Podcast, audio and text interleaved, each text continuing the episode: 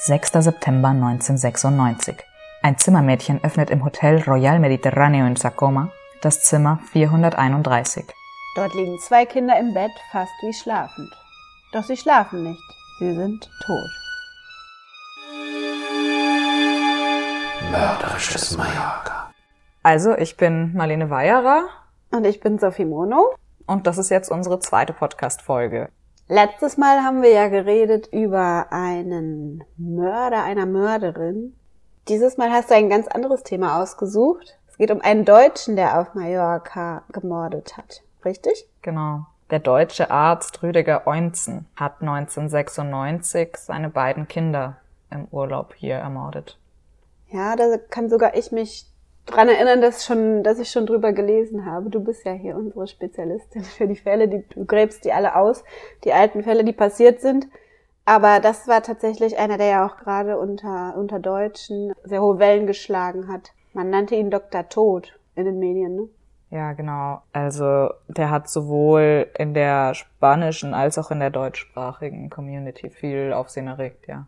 Und das liegt vor allen Dingen an der Kaltblütigkeit oder seines Vorgehens auch, ne? darin, dass er auch überhaupt keine Reue gezeigt hat, dass er irgendwie so auf seine Art und Weise sehr logisch und geplant vorgegangen ist und trotzdem man sich denkt, was, was ist da falsch bei dem? Ja, genau. Also es war ein komplett geplanter Mord. Er hatte den Plan schon vor dem Urlaub. Vielleicht fangen wir einfach mal ganz von vorne an. Was war denn das überhaupt für ein Mann? Er hieß?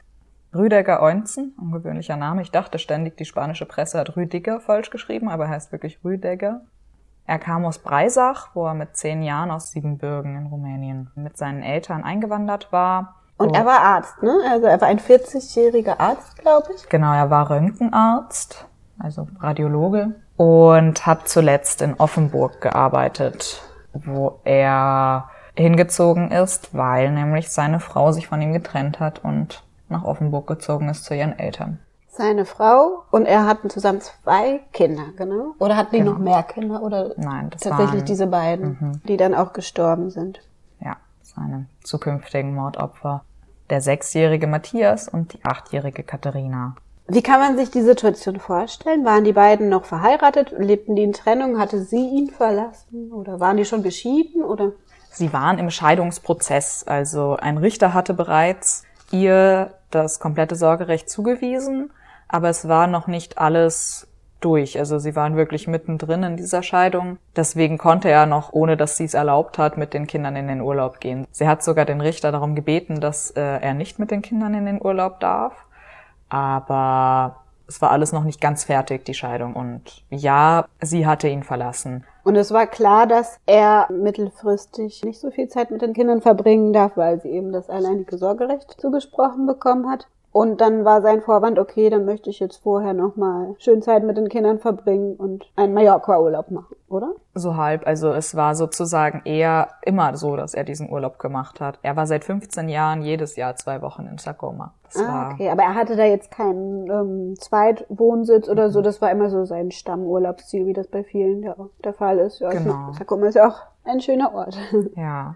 Und er war im Jahr davor auch zum Beispiel in exakt dem gleichen Hotel gewesen wie da auch. auch mit den Kids. Auch mit den Kindern und im Jahr davor auch schon ohne die Frau, aber in den Jahren davor immer mit Frau und Kindern. Das heißt eigentlich jetzt kein Grund erstmal zur Sorge, ähm, auch wenn sie vielleicht das nicht wollte. Eher einfach erstmal, dass man denkt, okay, das ist jetzt ein normaler Familienurlaub, der Genau. Vater mit den Kindern vorhat. Alle Leute beschreiben Rüdiger Eunzen auch sowohl vor als auch nach der Tat als sehr ruhigen und recht freundlichen Mann. Also es war niemand, der üblicherweise irgendwie auf Leute einprügelt. Er soll auch ein sehr guter Vater gewesen sein. Also er soll sich auch viel um die Kinder gekümmert haben. Also das heißt, auch von häuslicher Gewalt ist gar keine Rede. Er war niemand, der irgendwie plötzlich ausgetickt ist, im Streit gewalttätig geworden ist. Passt ja auch zu der Art, wie er seine Kinder umgebracht hat. Das war ja auch in dem Sinne relativ gewaltlos, aber da kommen wir später zu. Genau, also ähm, der Urlaub schien von außen sehr normal, aber war von ihm von Anfang an eben als zukünftiger Mord geplant. Er ist schon nach Spanien geflogen mit den Medikamenten, die er später seinen Kindern gespritzt hat. Hat sie aber dann auch nicht direkt nach der Ankunft umgebracht, sondern erstmal war es tatsächlich ein ganz normaler Urlaub, ja? Ja, er wollte ihnen noch schöne zwei Wochen machen. Er hat sie am vorletzten Tag dann umgebracht erst. Er hat davor mit ihnen Sie waren im Zoo, sie waren jeden Tag schwimmen, sie haben Fahrradausflüge gemacht, sie haben alles gemacht, was die Kinder wollten. Und haben in diesem Hotel halt gelebt, haben da ganz normal gegessen und Genau. Umgang gehabt mit anderen Leuten. Also es war alles sehr normal und Mhm. Man weiß auch sehr genau, was sie gemacht haben, weil er es ganz genau in einem Tagebuch auch festgehalten hat, alles. Aha. Also er hat dann aufgeschrieben, was er wann mit denen gemacht hat. Er hat diese letzten Tage seiner Kinder sehr, sehr genau mitverfolgt. Vielleicht auch, um sich selber später noch dran gut erinnern zu können? Oder war das eigentlich auch immer sein Plan, dass er selber sich auch das Leben nehmen möchte? Weiß man das? Sein Plan war, sich umzubringen eigentlich. Er hat es dann nur nicht geschafft. Das schließt ja darauf, dass äh, dann diese Tagebucheinträge eher was waren, um das der Nachwelt zu hinterlassen oder ne, wenn er selber gar nicht vorhatte, da, da noch weiter reinzuschauen nachher. Mhm. Und am Abend, als er sie dann umgebracht hat, das war wie gesagt der vorletzte Abend, und er hat die beiden Kinder gefragt, was ihnen am besten gefallen hat im Urlaub, und sie durften sich quasi aussuchen, was sie an ihrem letzten Tag machen. Das erzählt er dann im Nachhinein, das hat er wahrscheinlich. Das ja stand keine alles im, Opfer, ne? genau, Äh, das stand alles im Tagebuch. gibt ja keine Zeugen. Okay, aber klar, das ist ja die einzige Quelle, auf die man sich dann beziehen kann. Mhm. Und was haben sie sich ausgesucht? Was wollten sie machen? Sie wollten in so eine Art Zoopark in San Llorenz. Ach, das ist wahrscheinlich der Safari Park. Kann sein, das ist ja da in der Nähe. Genau, die, Genau. den gibt's ja immer noch. Mhm. Ja, genau. Sie wollten in diesen Safari-Park und er hat ihnen gesagt, dass er ihnen etwas gibt, was ihnen gegen die Moskitostiche hilft. Also sie kamen dann wieder zurück von diesem. Ausflug. Das war ein Tagesausflug oder was? Nein, nein, das war quasi am Abend davor, also am Abend vor dem Ausflug. Sie haben Ah. den Ausflug nie gemacht. Okay, das war quasi die Aussicht und dann hat er gesagt, weil wir morgen hinfahren, gebe ich euch vorbeugend was gegen die Mückenstiche dort. Mhm. Genau. Er hat dann etwas in Joghurt aufgelöst, irgendein Medikament eben, und das haben sie dann gegessen. Und das hat sie erst einmal, sagen wir mal, betäubt oder schlafen so ein lassen. Beruhigungsmittel quasi, um sicherzustellen, dass, dass sie vielleicht auch keine Schmerzen haben, oder? Ja, der ganze Tod war schmerzlos, soweit man das beurteilen kann. Aber dann konnte er ihnen in Ruhe die Zugänge legen.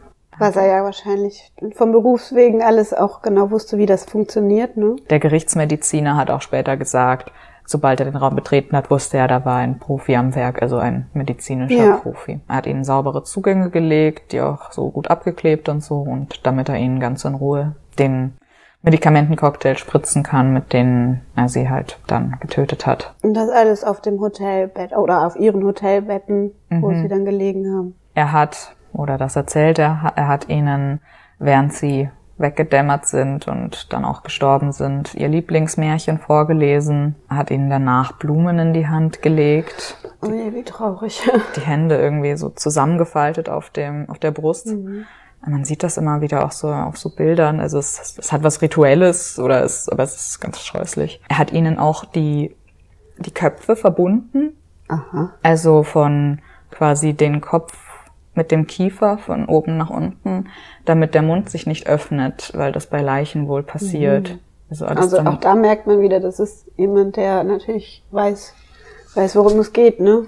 ja, und dem es scheinbar wichtig war, dass sie schön aussehen. Dass es alles ästhetisch ist und ja, Ja, schrecklich. ja, ganz, also ehrlich gesagt, ich musste auch teilweise, weil ich lese ja immer ganz viele alte Zeitungsartikel und so, und ich musste hin und wieder Pause machen, weil das alles, es ist auch so abstrus und so alles so genau durchgeplant. Ja, ich meine, auf der einen Seite natürlich auch irgendwie, irgendwie dann auch schon fast wieder rührend, ne, dass ihm ja auch wichtig war, dass die in dem Sinne würdevoll sterben. Auf der anderen Seite dann dieser Kontrast dazu, dass er ihn selber das Leben nimmt. Ein sehr starker Kontrast, ne, das eine zum anderen. Nach dem Ganzen ist er erstmal runtergegangen zum Abendessen. In den Speisesaal des Hotels, oder? Weil er hatte ja fürs Buffet bezahlt. Also da hat er nicht direkt versucht, sich selber umzubringen, sondern ist No. erst nochmal essen gegangen und hat die Kinder da tot liegen lassen. Wahnsinn. Er hat sich noch lange nicht versucht umzubringen. Er ist danach nämlich noch hochgegangen und hat noch eine Nacht dort geschlafen. Und die Kinder im gleichen Zimmer? Auf den Bildern sieht es so aus, als hätten die Kinder ein eigenes Zimmer gehabt. Es war so wie ein kleines Apartment mit so zwei Einzelbetten, wo die Kinder lagen. Sein Bett sieht man nicht, deswegen schätze ich, war es woanders. Die Kinder lagen jeweils in einem Einzelbett und ich schätze mal, er hatte dann woanders ein großes Bett oder sowas. Ne? Aber er hat quasi erstmal die Routine ganz normal weitergeführt, nur eben ohne die Kinder. Mhm. Und am nächsten Tag ist er gegangen, hat das Nicht-Stören-Schild aufgehängt, weswegen die Kinder erst am Tag danach gefunden wurden. Ach so, dass quasi keine Reinigungskraft reinkommt. Mhm. Um selbst Zeit zu gewinnen wohl. Ja. Also er hat nicht ausgecheckt, er ist einfach gegangen. Genau, sie hatten ja den Tag noch sozusagen und ist dann mit so Bussen irgendwie durch die Gegend gefahren. Er wollte sich wohl von einer Klippe stürzen, aber hat den Mut dazu nicht gefunden, hat er später gesagt. Und das hatte er dann nicht so genau geplant. Also er hatte jetzt im Zimmer alles sehr genau geplant, aber wo er sich dann umbringt, das war noch gar nicht so ganz klar. Das war dann eher ein Zufall. Dann ist er ja, glaube ich, nach Formentor gekommen, ne? Irgendwie mit den Bussen. Mhm. Also dort wurde er zumindest gefunden und hat danach gesagt, er wollte sich da eben dann von den Klippen schmeißen, aber hat sich nicht getraut am Ende. Und das über mehrere Tage. Also er muss irgendwie so zwei Tage umhergeirrt sein, weil die Kinder erst etwa 60 Stunden nach ihrem Tod gefunden wurden wegen des Nicht-Stören-Schilds. Und danach wurde ja erst nach ihm gesucht. Und dann waren das Urlauber, die ihn erkannt haben, oder wie kam das denn? Polizisten haben ihn gefunden, so Streifenpolizisten haben äh, ihn gesehen und er war zu dem Zeitpunkt sehr gesucht, weil also man hatte eben die Kinder gefunden. Es haben lauter Taucher auch nach ihm gesucht, weil man wusste, dass er sich umbringen wollte. Ich muss dazu sagen, dieses Tagebuch lag bei den Leichen sozusagen, also auf einem Tisch in diesem Also Raum. es ist ja quasi dann auch ein, ein absolutes Schuldeingeständnis, was er direkt neben den Kindern präpariert hatte. Okay. Genau, und zwar neben den Kindern eben auf diesem Tisch lagen zwei Briefe. Auf dem einen, das war an die Direktion des Hotels, stand in dem Brief, entschuldigt er sich beim Hotel dafür, dass er ihnen diese Umstände macht? Das ist auch abstrus, ne? Völlig. Ja. Und in dem anderen, da stand an die Polizei, da war eben dieses Tagebuch drin, wo unter anderem auch bis auf Milligramm genau drin stand, was er ihnen gespritzt hat und keine Ahnung. Und dann stand da eben drin, dass er sich jetzt umbringen wird. Sein Pass lag auch bei diesen Sachen und die Pässe der Kinder und Kreditkarten, die er aber davor kaputt geschnitten hatte. Auch um möglichst wenig Arbeit zu machen, ja? Den Ja. Ermittlern. Wurde nur gesagt, wo er ist, hat er nicht. Genau. Okay. Nur, dass er Weil er sich, selber äh, wahrscheinlich noch gar nicht wusste. Mhm. genau, nur, dass er sich im Meer umbringen will oder sowas. Ins Ähm, Meer stürzen will vielleicht, ja. Mhm.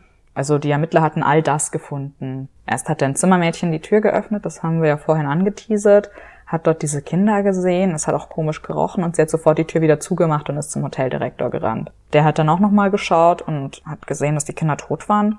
Klar, da lagen sie dann ja auch schon mehrere, also Äh, schon eine längere Zeit, dann hat man das wahrscheinlich schnell gemerkt. Und, hat dann die Polizei gerufen und die haben dann eben erst alles aufgemacht und Ja. so und haben dann diese Briefe gesehen und ab dann war er natürlich absolut gesucht und man ist davon ausgegangen, dass er sich schon umgebracht hat, weil man wusste ja, der ist jetzt seit einem Tag unterwegs, der hatte Zeit, sich umzubringen. Ja, Also- ich meine, wenn man davon ausgeht, er hat den Mut, seine Kinder so geplant und so ruhig Mhm. umzubringen, könnte man davon ausgehen, dass er das bei sich selber auch schafft. Aber Könnte das hat er man. nicht gemacht. Und deswegen wurde er eben größtenteils an der Küste gesucht und eben im Wasser schon. Er wurde aber auch vorsichtshalber am Flughafen gesucht, weil Bargeld haben sie nicht gefunden und sie dachten sich nicht, dass das eine Finte ist. Klar, dass er dann noch mit einem anderen Pass abhaut oder. Hm. Er hat übrigens auch noch einen Brief an seine Frau geschrieben, in dem er auch erzählt, dass er sie jetzt umgebracht hat. Den hat er ihr geschickt oder den hatte er nur geschrieben. Mhm. Den hat er ihr per Post geschickt. Aber den hat sie erst bekommen, als es schon zu spät war, vermutlich. Ja. Und wie haben sie ihn dann, dann haben zwei Polizisten ihn tatsächlich in Formentor wiedererkannt? Genau, die haben ihn einfach gesehen und von der Personenbeschreibung, ich habe die Personenbeschreibung, die damals rumgeschickt wurde, irgendwo gesehen, braunhaariger Mann, 1,75 mit Bart, Deutsch und kurze Hosen. Also, ähm, Trifft auf viele zu. ja. Aber sie hatten logischerweise, der Pass lag ja da, das heißt, es war auch ein Foto teilweise rumgeschickt worden. Zumal er wahrscheinlich auch nach mehreren Tagen umherirren auch irgendwie auffälliges Verhalten gezeigt hat, wahrscheinlich. Und dann war das klar und dann ist er auch widerstandslos mitgegangen, wahrscheinlich, oder? Genau, der hat der Justiz in keinem Moment Probleme bereitet. Naja, hat sich ja auch direkt entschuldigt für die Unannehmlichkeiten. Ja, bei der Hoteldirektion. Später vor Gericht hat er tatsächlich auch die größte Reue, die er so gezeigt hat, war, als er vor Gericht gesagt hat, dass er sich bei den Mallorquinern entschuldigt, dass er so etwas bei ihnen quasi gemacht hat. Dass er ihnen die Arbeit gemacht hat. Mhm. Ja. Wobei seine Erklärung immer war, dass er seine Kinder am schönsten Ort der Welt umbringen wollte.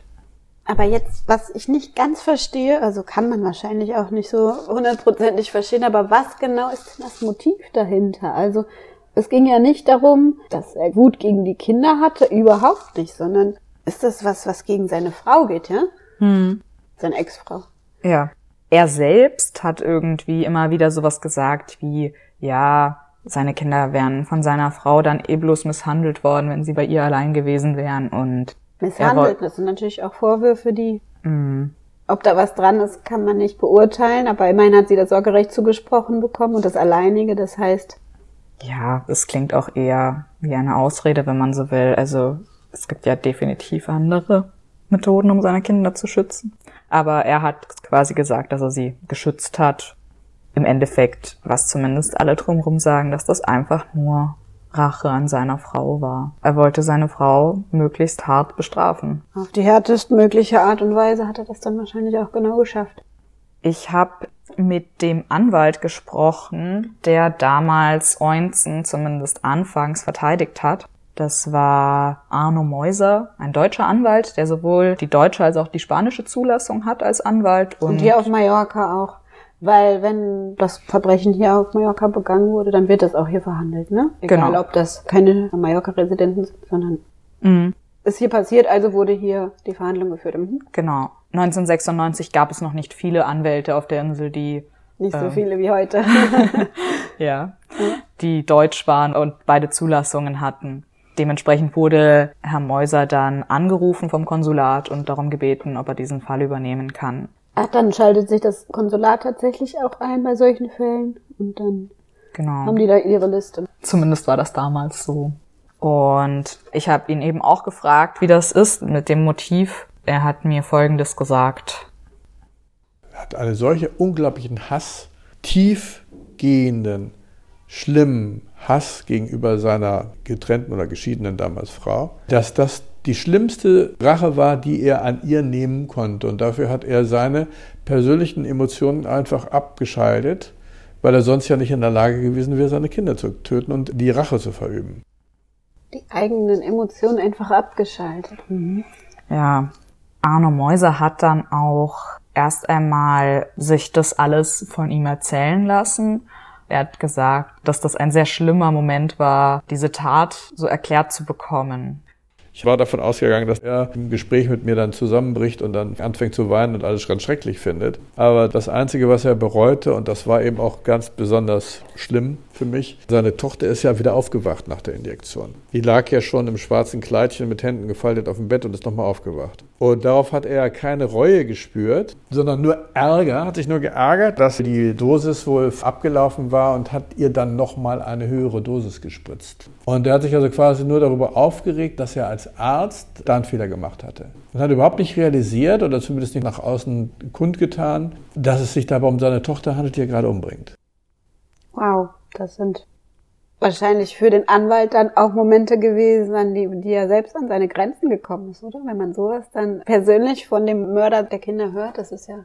Das ist harter Tobak. Nach diesem Gespräch hat Arne Mäuser erstmal gedacht, dass er es mit einem psychisch kranken Mann zu tun hat. Er hat damals erst einmal deswegen einen Antrag angelegt, dass Rüdiger Eunzen in die Psychiatrie verlegt wird und Gutachten bekommt und ähnliches.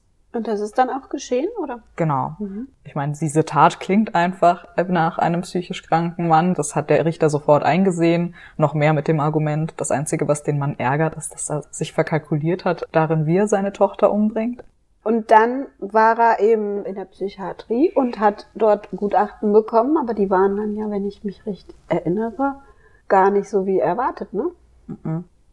Im Endeffekt haben die Ärzte gesagt, dass es natürlich ein Fehlverhalten oder sowas ist innerhalb des psychischen Spektrums, aber dass das ein definitiv geplanter Mord war.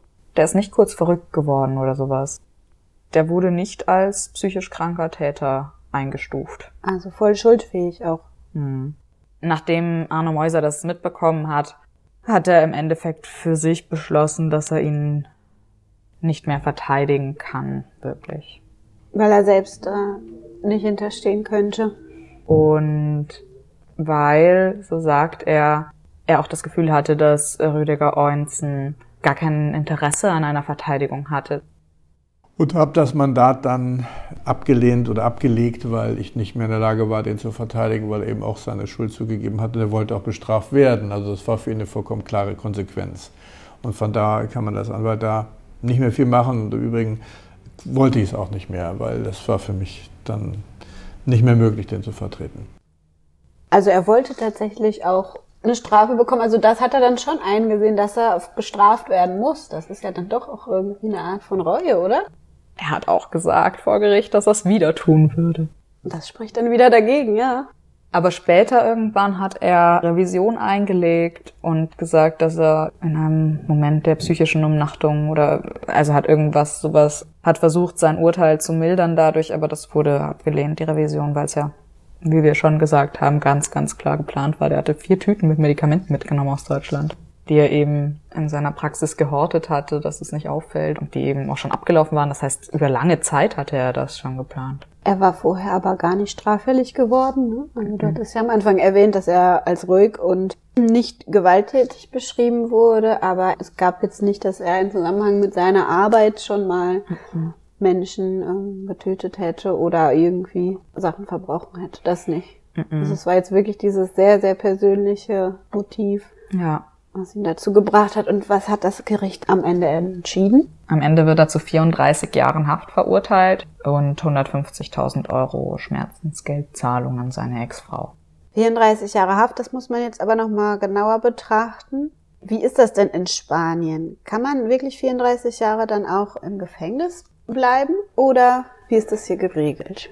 Das habe ich Arno Mäuser auch gefragt, wie das genau abläuft. Es ist ein bisschen kompliziert dadurch, dass es sich geändert hat seit den Fällen von damals. Klar, das war ja 1996, ist schon länger her. Mhm. Genau, 2015 gab es eine große Reform genau in dem Bereich mhm. in Spanien, weil man sich so ein bisschen EU-weit ein bisschen geeinigt hat. Es ist nicht exakt gleich EU-weit, aber es ist sehr ähnlich inzwischen, meinte Arno Mäuser. Damals gab es keinen lebenslänglich, aber damals wie heute können in Spanien verschiedene Urteile aneinander gezählt werden. Zum Beispiel der Mörder beim letzten Mal hatte ja dadurch, dass er zwei Morde plus einen Einbruch plus das Festhalten seiner Frau, also man addiert immer weiter. Verschiedene, ähm, verschiedene Taten werden dann addiert. Mhm.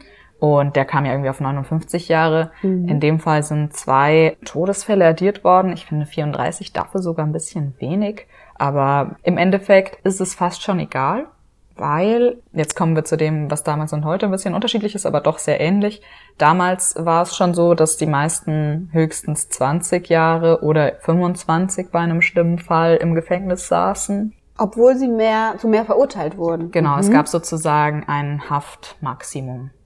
Ja. Und heutzutage. Deswegen sagst du, es ist egal, weil ob man jetzt 34 oder 44, wenn man sowieso nur 25 ja, drin irgendwo, sitzt. Mhm. Irgendwo ist es dann egal. Ja. Und heute ist es so, dass man lebenslänglich bekommen kann. Also jetzt gibt es den Spruch lebenslänglich, aber es ist ein lebenslänglich mit Revisionsmöglichkeit. Also lebenslänglich im sprichwörtlichen Sinne oder im buchstäblichen Sinne so lebenslang. Ja, lebenslang gibt's nicht so richtig. Ich habe mir dann von Arne Mäuse auch nochmal erklären lassen, wie das genau läuft mit dieser Überprüfung nach einigen Jahren. Das heißt lebenslang, aber überprüfbar. Also wo er die Gründe für seine lebenslange Bestrafung nochmal überprüfen lassen kann. Wo er sagen kann, dass der Grund, weswegen er da weggeschlossen wird, lebenslänglich, nämlich dass er ein gefährlicher Mörder ist, dass dies für die Zukunft nicht mehr zu erwarten ist. Und diese Überprüfung findet je nach Schweregrad der Schuld entweder nach 15 Jahren statt nach 25 oder nach 35. In den meisten, sagen wir mal, richtigen Mordfällen sind es 25 Jahre. Das heißt, damals wie heute im Endeffekt praktisch gesehen sitzt ein Mörder 25 Jahre in Haft. Maximal. Hm. In Spanien. Für die 35 braucht es im Normalfall so etwas wie einen terroristischen Hintergrund. Da sind die Spanier noch mal ein bisschen strenger. Wobei teilweise können die auch verhängt werden, diese 35 Jahre, bis man zur Haftprüfung kommt wenn es um den Mord an Schutzbefohlenen geht. Das heißt, in dem Fall hätte es vielleicht sogar darauf hinauslaufen können. Aber in dem Fall ist es sowieso irrelevant, ne? Denn ja. der Dr. Tod, wie man ihn nennt, lebt gar nicht mehr. Das stimmt. Er ist 2016 gestorben. Und zwar in Deutschland, interessanterweise. Nach zehn Jahren im spanischen Gefängnis hat er beantragt, nach Deutschland verlegt zu werden. Und dem wurde stattgegeben. Oh. Mhm. Dem wird, das hat mir auch Arno Mäuser erzählt, recht häufig stattgegeben oder normalerweise wird dem stattgegeben. Vor allem, wenn man so argumentiert, dass man hier keine Verwandten hat und dort schon und er wollte eben näher bei seinen Eltern sein. Es ist auch so, dass, ähm, oder so als Arno Mäuser auch gesagt, dass sich natürlich das Land, das dem stattgibt, dass der woanders hinkommt, einen Gefängnisinsassen spart. Klar. Das kostet ja alles Geld. Also man hat normalerweise recht gute Karten. Er hat das 2009 beantragt, 2011 wurde er dann verlegt. Ein paar Jahre später wurde bei ihm Krebs diagnostiziert. Er ist dann eben 2016 gestorben im Freigang, also er war dann schon nur noch über Nacht im Gefängnis. Und es hat sich aber nicht umgebracht, sondern ist tatsächlich dann diesem Krebsleiden erliegen. Genau. Er hat wahrscheinlich auch deswegen, sagen wir mal, verfrüht Freigang bekommen. Das hat auch Arno Weil er Mäuser, schwer krank war, ne? Mhm. Mhm. Arno Mäuser hat eben auch gesagt, das ist so eine, eine Gnadensgeschichte dann noch, dass man kranken Leuten, die normalerweise behält man die nicht im Gefängnis. Und er hat bis zum Ende, weiß man das, nie diese Reue gezeigt, die wir jetzt erwarten würden. Ne? Nein, und bis zum, zum Ende nicht. Zumindest auch irgendwelche Mithäftlinge haben gesagt, dass er den Mord nie bereut hat. Allerdings war er recht beliebt bei seinen Mithäftlingen. Der hat Spanisch gelernt, hat dem Gefängnisarzt dann geholfen. Ach, in der Zeit in Spanien mhm. im Gefängnis. Mhm. Genau. Und war wohl eigentlich recht beliebt. Ein ruhiger, sympathischer Mann im mhm. Gefängnis. So wie er vorher auch beschrieben wurde. Genau. Dieser Fall hat so viele ganz grausige und schlimme Details. Was ist bei dir am stärksten hängen geblieben? Ich glaube, es ist genau das, was du sagst, diese Details. Wenn ich mir jetzt so genau vorstellen kann, dass er die Kinder dann mit Blumen in der Hand, mit schwarzem Kleidchen, also das ist es wahrscheinlich, diese Detailverliebtheit, die das Ganze irgendwie auf der einen Ebene so unglaublich emotional macht, auf der anderen Seite dann aber so kaltblütig erscheinen lässt. Und dadurch, dass das in dem Tagebuch auch dokumentiert war, und auch an die Öffentlichkeit gedrungen ist, das ist, glaube ich, dass das dann wahrscheinlich auch dazu geführt hat, dass der Fall überhaupt so aufsehenerregend war, ne? Mhm. Weil ich meine, es ist ja nicht der erste, ähm, leider nicht der erste und auch nicht der letzte, der seine eigenen Kinder umbringt. Aber diese ganze Herangehensweise, nicht nur wie er sich nachher verhalten hat, sondern eben auch während der Tat und davor, das lässt einen so erschaudern. Ich finde auch eben diesen Brief so schlimm. Boah, das habe ich vorhin gar nicht erzählt. Der versichert da unter anderem den Beamten, dass seine Kinder einen schmerzlosen Tod hatten und dass sie einverstanden mit ihrem Tod waren. Was natürlich absoluter Quatsch ist. Er hat ihnen ja erzählt, er wollte ihnen nur Moskitomittel geben. Das heißt, von einverstanden sein kann wahrscheinlich nicht die Rede sein, dass sie möglicherweise keine Schmerzen hatten. Das kann man hoffen, ja. Ja, zumindest sagt das auch der Gerichtsmediziner in einem Interview der sagt auch zum Beispiel, dass die Tochter wahrscheinlich nicht so wirklich irgendwas mitbekommen hat, auch wenn die kurz dazwischen noch wach geworden ist, war sie ja komplett unter Medikamenten und bedröppelt. Es gab auch keine Fälle, die, die dem nochmal nachgeahmt hätten, oder? Also Deutsche, die nach Mallorca kommen, um ihre Kinder umzubringen. Das ist in der Form nicht wieder passiert, richtig? Nein, es gab keinen Nachmacher. Es gab tatsächlich einen recht ähnlichen Fall davor schon, aber das war eine deutsche Residentin in Porto Colom die verwitwet war und sehr jung, die war 26. Naja, jedenfalls hat sie ihn Valium gegeben und ihm danach Luft in die Venen gespritzt. Also ist ja auch Aber das war bevor, mhm. vor 1996. Also war genau. er, wenn dann er der Nachahmer. Aber vermutlich aber auch nicht, das wenn er. er wahrscheinlich nicht. Die hat auch versucht, sich umzubringen. Die hat sich die Venen aufgeschnitten, aber sie wurde noch rechtzeitig gefunden. Und die wurde damals freigesprochen tatsächlich. Oder es wurde gesagt, sie litt unter einer depressiven Psychose. Und dann schuldunfähig. Mhm. Mhm aber das ist nur bei der Recherche aufgekommen. Es ist erstaunlich ähnlich, aber dann doch ein ganz anderer Fall. Andere Fälle gibt's natürlich auch in unserer nächsten Folge, in unserem nächsten Podcast. Ist es denn dann auch wieder so bedrückend oder hast du da irgendwie was mitgebracht, wo man so ein bisschen mehr durchatmen kann? Das war jetzt schon sehr, sehr hart. Nein. Nein. Na gut, dann müssen wir da alle durch. Kannst du denn ganz kurz verraten, worum es ungefähr gehen wird? Wieder um Deutsche? Nein, dieses Mal geht es um Catalina Domingo, die als die Envenenadora, also Vergifterin von Poyenza oh. auf Mallorca bekannt ist. Sie hat fünf Angehörige vergiftet, vermutet man. Fünf. Uh. Nachgewiesen wurde ihr nur ein Fall. Das war in den 60ern, also liegt noch mal weiter zurück als die, die wir bisher hatten. Ja, bis zur nächsten Folge habt ihr natürlich auch die Möglichkeit, uns wieder Anregungen zu schicken. Sagt uns doch bitte Bescheid, wenn ihr findet, dass wir die Sache anders angehen sollten oder wenn ihr meint, es sollte besser länger oder kürzer sein oder natürlich auch, wenn ihr selber Fälle habt, von denen ihr gehört habt, die auf Mallorca passiert sind natürlich und wo ihr findet, dass die auch spannend wären für unsere Serie. Genau. Lob stört uns übrigens auch nicht. Das auch nicht. ihr könnt uns erreichen wieder unter red.mallorcazeitung.es oder oder auf Instagram und Facebook unter Mallorca Zeitung. Was auch in jedem Podcast gesagt wird, das haben wir letztes Mal nicht gesagt. Abonniert uns gerne auf den Podcast-Kanal eurer Wahl und angeblich bringen Bewertungen auch irgendwie etwas, damit mehr Leute uns finden. Dann vielen Dank, dass ihr zugehört habt und bis zum nächsten Mal. Bis dann.